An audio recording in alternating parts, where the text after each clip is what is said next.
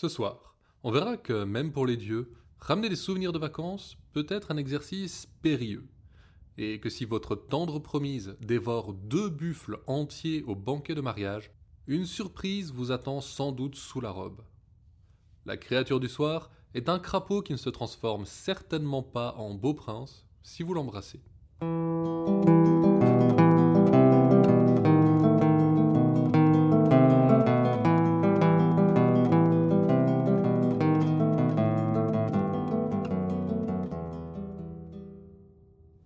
Écoutez Contes des Soirs Perdus, l'émission qui vous fait découvrir les contes et mythes que vous ne connaissiez pas encore et vous replonge dans ceux que vous aviez peut-être oubliés. Ceci est l'épisode 31, Vive la mariée, où on se plonge dans la mythologie scandinave pour découvrir comment les dieux ont reçu tous leurs beaux jouets. Mais avant ça, je voudrais remercier tous ceux qui soutiennent l'émission sur Tipeee. Chaque épisode représente énormément de travail, et pour éviter les publicités, les tips représentent la seule source de revenus du podcast. Si vous aussi vous souhaitez nous soutenir, n'hésitez pas à suivre le lien Tipeee qui se trouve dans la description.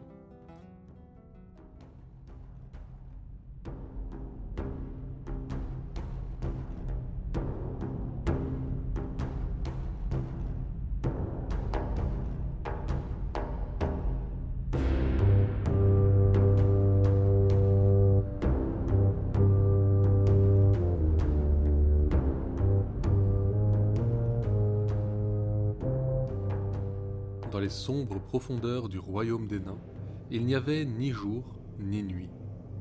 À travers l'infini dédale de couloirs qui venaient les montagnes, ce concept n'avait pas de sens, car jour et nuit, les nains travaillaient inlassablement.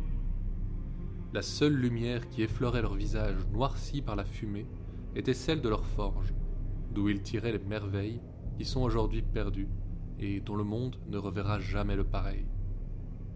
C'est des plus célèbres de ces trésors que je vais vous raconter l'histoire.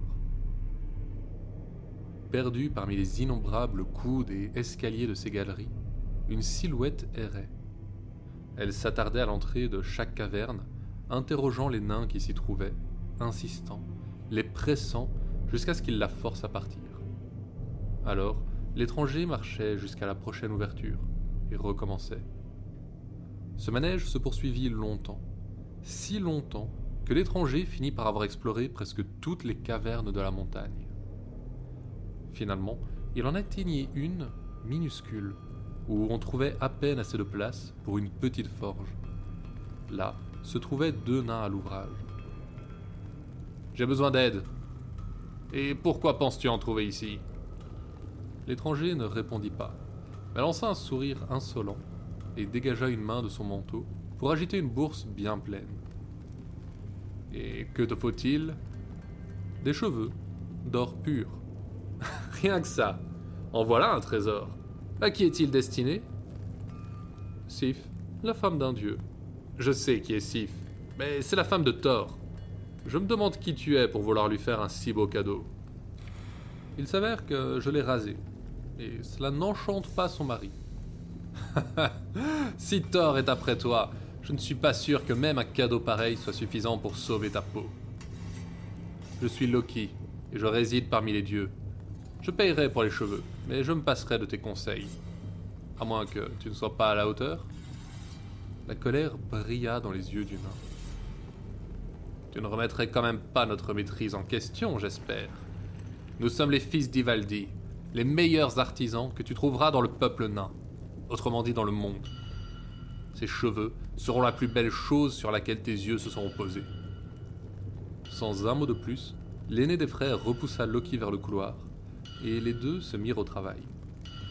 Quand ils eurent enfin terminé, ils amenèrent devant lui une lourde boîte de chêne. À l'intérieur, sur un coussin de velours, reposaient les cheveux.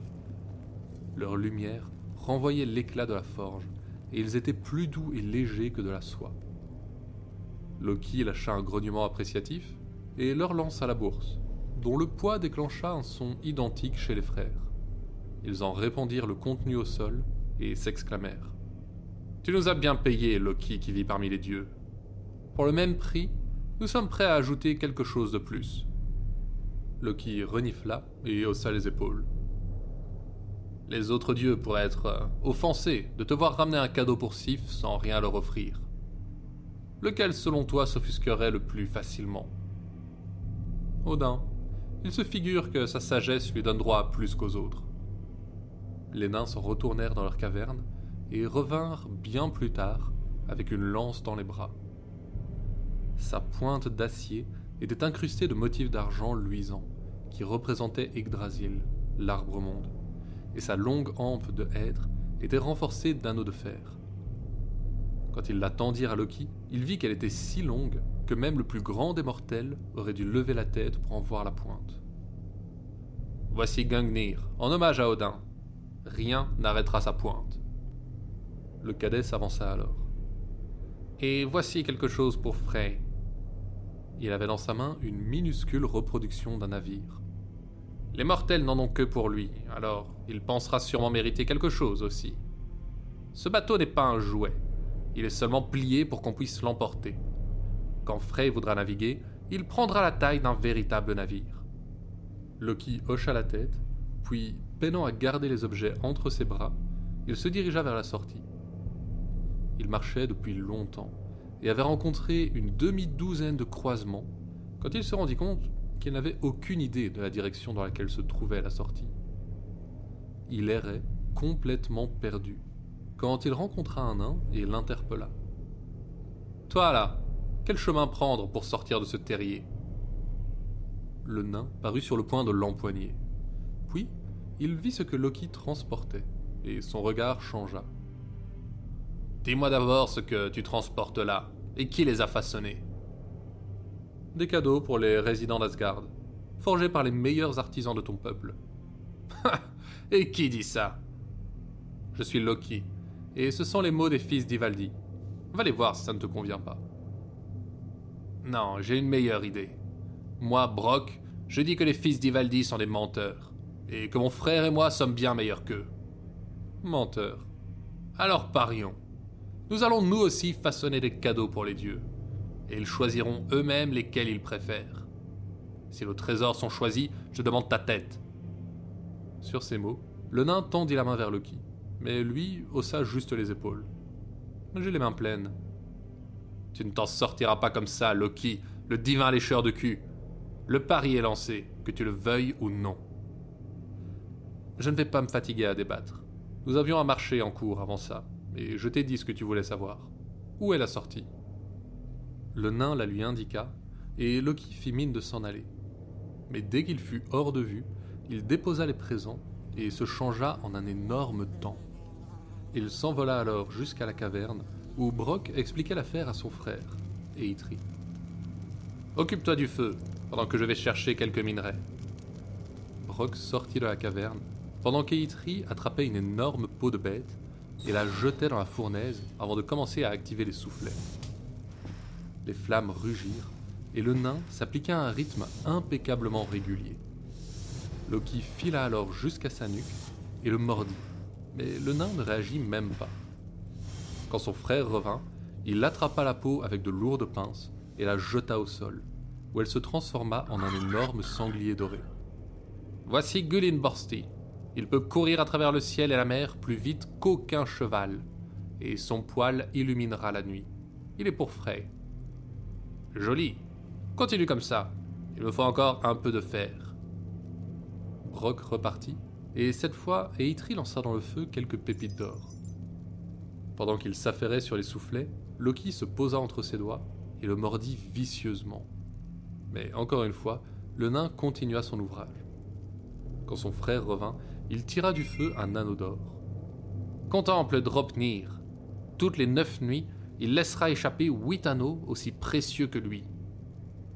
Parfait. Maintenant, remets-toi au soufflet. Et surtout, ne t'arrête pas une seconde. J'ai moi aussi quelque chose à forger. Brock se mit alors au travail, pendant que son frère alimentait le feu. Il travailla longtemps, et sans cesse, Loki mordait Eitri.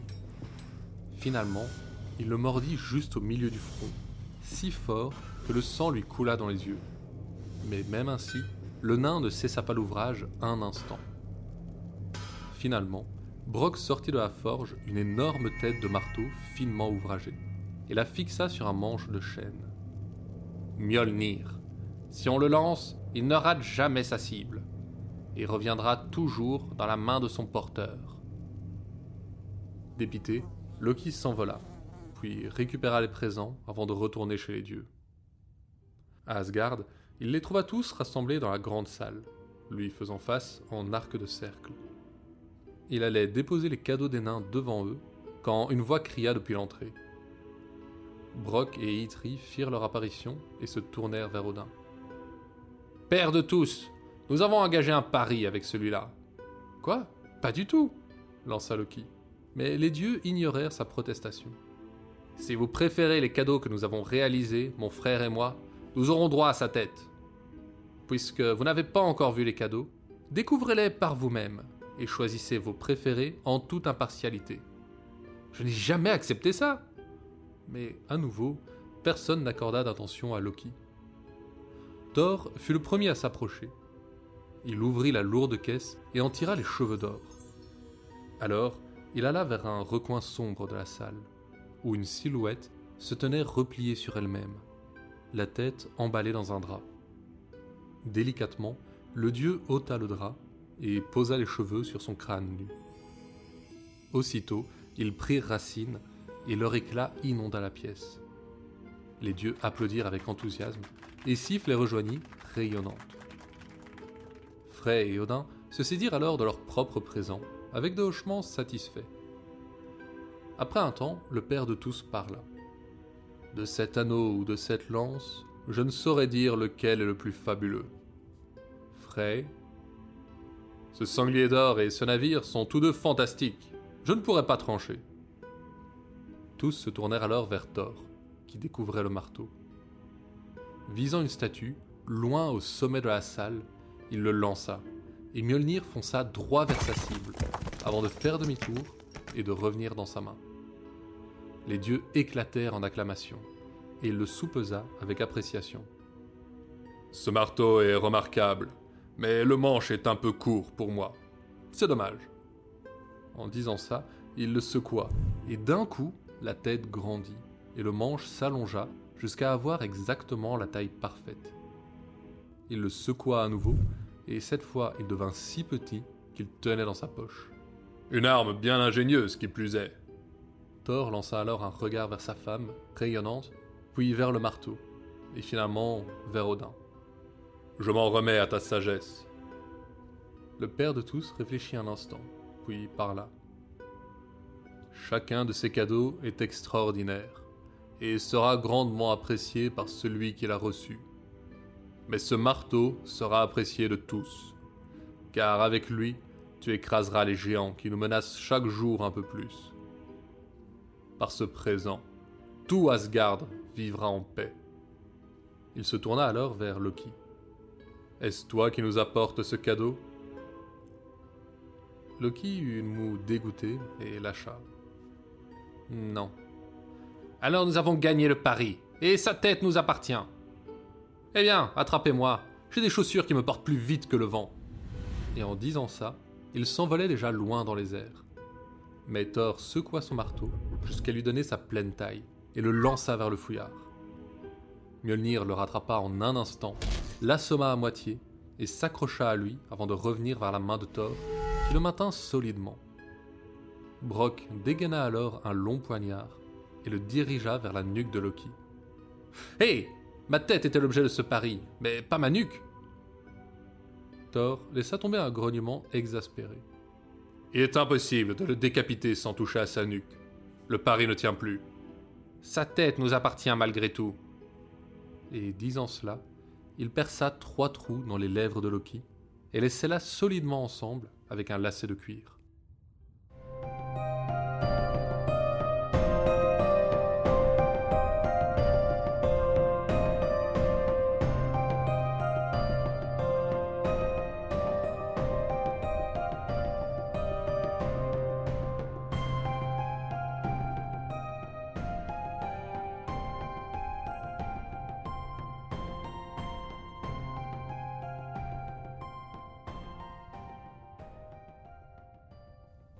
Fois Mjolnir dans sa main, Thor amorça une fantastique période de paix pour les Asgardiens. Des centaines, peut-être des milliers de géants purent éprouver de leur crâne la formidable efficacité de l'arme. Peu importe combien de fois le dieu lançait son marteau, jamais Mjolnir ne manquait sa cible, ni ne s'abîmait ou se brisait. C'est pour ça qu'un matin, quand Thor se leva et ne trouva pas le marteau près de lui, il poussa un terrible hurlement de fureur. C'était évidemment un vol, mais personne à Asgard n'avait de raison de voler l'arme qui les protégeait. À part, peut-être. Thor fit immédiatement appeler Loki dans son hall et l'accusa. Voyons, Thor, quelle raison aurais-je de voler ton marteau? Sans compter que je ne pourrais même pas le soulever. Non, en effet, seul un géant le pourrait. Et les portes d'Asgard ne leur permettent pas d'entrer dans notre domaine. À moins que quelqu'un ne les ouvre pour eux. Loki tenta tout ce qu'il put, mais Thor était sûr de lui et menaça de mort le fourbe s'il ne ramenait pas immédiatement le marteau. Loki s'en alla penaud chez les géants, mais n'en revint pas avec de bonnes nouvelles. C'est le géant Trim qui a mis la main sur Mjolnir. Il dit qu'il l'a caché, mais qu'il est prêt à le rendre. En échange de la main de Freya. Pas question. Jamais une déesse n'a partagé la couche d'un géant. Mais les dieux et les géantes sont plus ouverts à ce sujet. Il faut bien une première fois à tout. Mais je suis marié et abandonné de ton mari. D'ailleurs, depuis, on dit que tu n'es pas très regardante quant à qui. Assez Freya n'est pas responsable du marteau. J'irai moi-même, déguisé en femme. Même Loki fut horrifié à ces mots. Thor, tu n'y penses pas? Même un mortel ne s'abaisserait pas à ça. Autant te couper immédiatement les. Tais-toi Mjolnir est mien. C'est moi qui irai le chercher. Et j'aurai besoin d'une dame de compagnie. Aussitôt, on fit faire pour Thor une somptueuse robe de soie et de dentelle, si richement ornée de dorures et d'énormes pierres précieuses que seul le dieu était assez fort pour la porter. Et pour tenter de camoufler les énormes muscles qui roulaient sous l'étoffe, on le couvrit d'un long voile de tulle. Thor fit également réaliser une robe plus modeste pour Loki. Les mauvaises langues auraient parlé de guenilles. Thor attela alors ses boucs et s'envola vers le royaume des géants.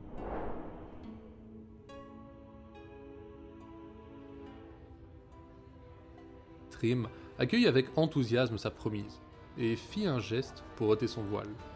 Mais Thor repoussa sa main d'un léger soufflet qui laissa une marque de la taille d'un melon sur le poignet du géant.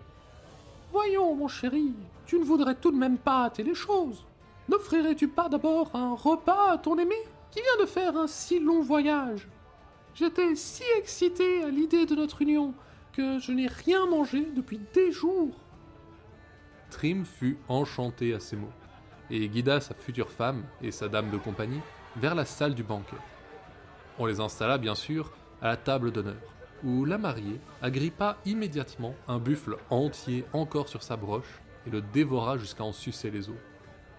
Elle fit descendre le tout en vidant coup sur coup trois tonnelets d'hydromel, puis attaqua un second buffle pour faire bonne mesure. Inquiet, Loki regardait le géant qui fixait sa promise d'un air éberlué. Il éclata de rire et lança. eh bien, ça ne peut que rendre un époux heureux d'avoir une femme avec un tel appétit. C'est une force de la nature, celle-là. Et elle sera une épouse d'exception. J'en mets ma main à couper. D'exception, c'est certain, ajouta Loki. Le banquet se prolongea encore longtemps, jusqu'à ce que l'équivalent de la population d'une grande ville en bovins ait été englouti, et qu'on ait vidé plus de tonneaux qu'une brasserie de belle taille en produit en deux ans. Alors, le géant Trim reprit la parole. Bienvenue à tous, qui êtes venus célébrer mon union avec la belle Freya. Puisque nous sommes tous rassasiés, ne reportons pas plus les épousailles. Un rugissement d'acclamation accueillit la déclaration, et Trim fit à nouveau un geste pour soulever le voile, ce qui lui valut un second poignet enflé.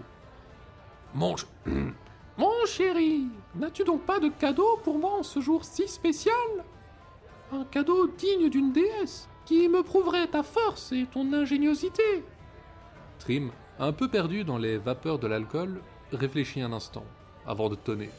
Qu'on m'apporte le marteau de Thor Puis il ajouta pour celle qu'il pensait être Freya Je l'ai dérobé juste sous le nez de cet imbécile, alors qu'il ronflait à faire trembler les murs. Je devais le lui rendre après le mariage, mais c'est une trop belle arme pour ce sale bouc. Sous le voile, le géant ne vit pas la mariée serrer les mâchoires jusqu'à faire apparaître une jolie veine sur sa tempe. À cet instant, huit géants apparurent dans le hall, portant Mjolnir sur une grande plaque de chêne et peinant sous le poids de l'arme. Ils le posèrent devant le jeune couple et la table plia sous la charge. Alors, Thor éclata d'un long rire. Plus le léger rire de jeune fille qu'il tentait d'imiter, et le rire tonitruant du terrible dieu qu'il était. Rencontre donc ta femme, Trim lança-t-il en ôtant son voile. Les yeux du géant s'écarquillèrent d'abord de surprise en voyant ce que le voile cachait, puis d'horreur en comprenant la situation, et enfin de terreur en voyant l'énorme main de Thor se saisir du marteau. Ses émotions passèrent dans son regard en un instant. Puis Mjolnir s'abattit sur son crâne. Ce fut une véritable débandade, mais aucun des géants présents ne parvint à échapper au marteau forgé par les nains, ou à la colère d'une jeune mariée.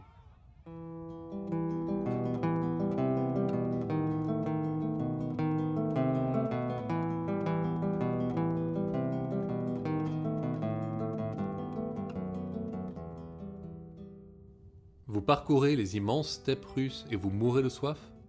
Ce petit ruisseau, cette jolie source où ce lac cristallin vous semble tentant Abstenez-vous.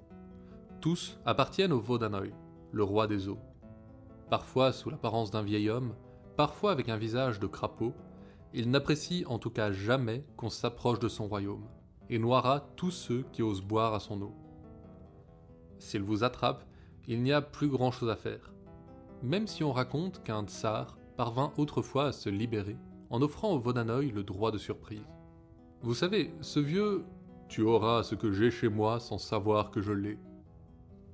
Cela dit, pas sûr que le brave tsar ait pensé s'en sortir à bon compte quand il rentra chez lui et découvrit que sa femme avait accouché en son absence.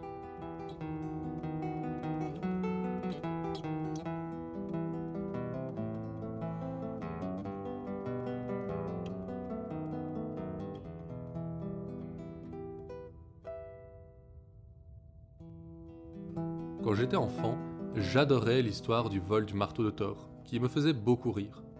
C'est toujours le cas d'ailleurs. Mais il faut comprendre que pendant l'ère viking, Thor était l'un des dieux les plus respectés, et un modèle de virilité par-dessus tout. Le voir se travestir n'aurait pas beaucoup amusé les Scandinaves du Xe siècle. Mais comme la plupart des mythes de cette période, ces deux histoires ont été mises par écrit presque deux siècles plus tard par des moines catholiques, et se sont probablement transformés au passage pour ridiculiser ces dieux païens. C'est le drame des cultures qui n'ont pas raconté elles-mêmes leur histoire. On ne la connaîtra sans doute jamais exactement. C'est tout pour ce soir. Conte des Soirs Perdus est une création de Lloyd et Billiana Blake. Vous pouvez nous suivre sur Facebook et Instagram pour plus d'histoires sur les créatures du folklore, et nous soutenir sur Tipeee si le podcast vous plaît. L'émission sort un jeudi sur deux sur toutes vos plateformes de podcast. La prochaine fois, on retourne en Russie pour quelques histoires de sorciers, de chagrins mais surtout de camarades encombrants.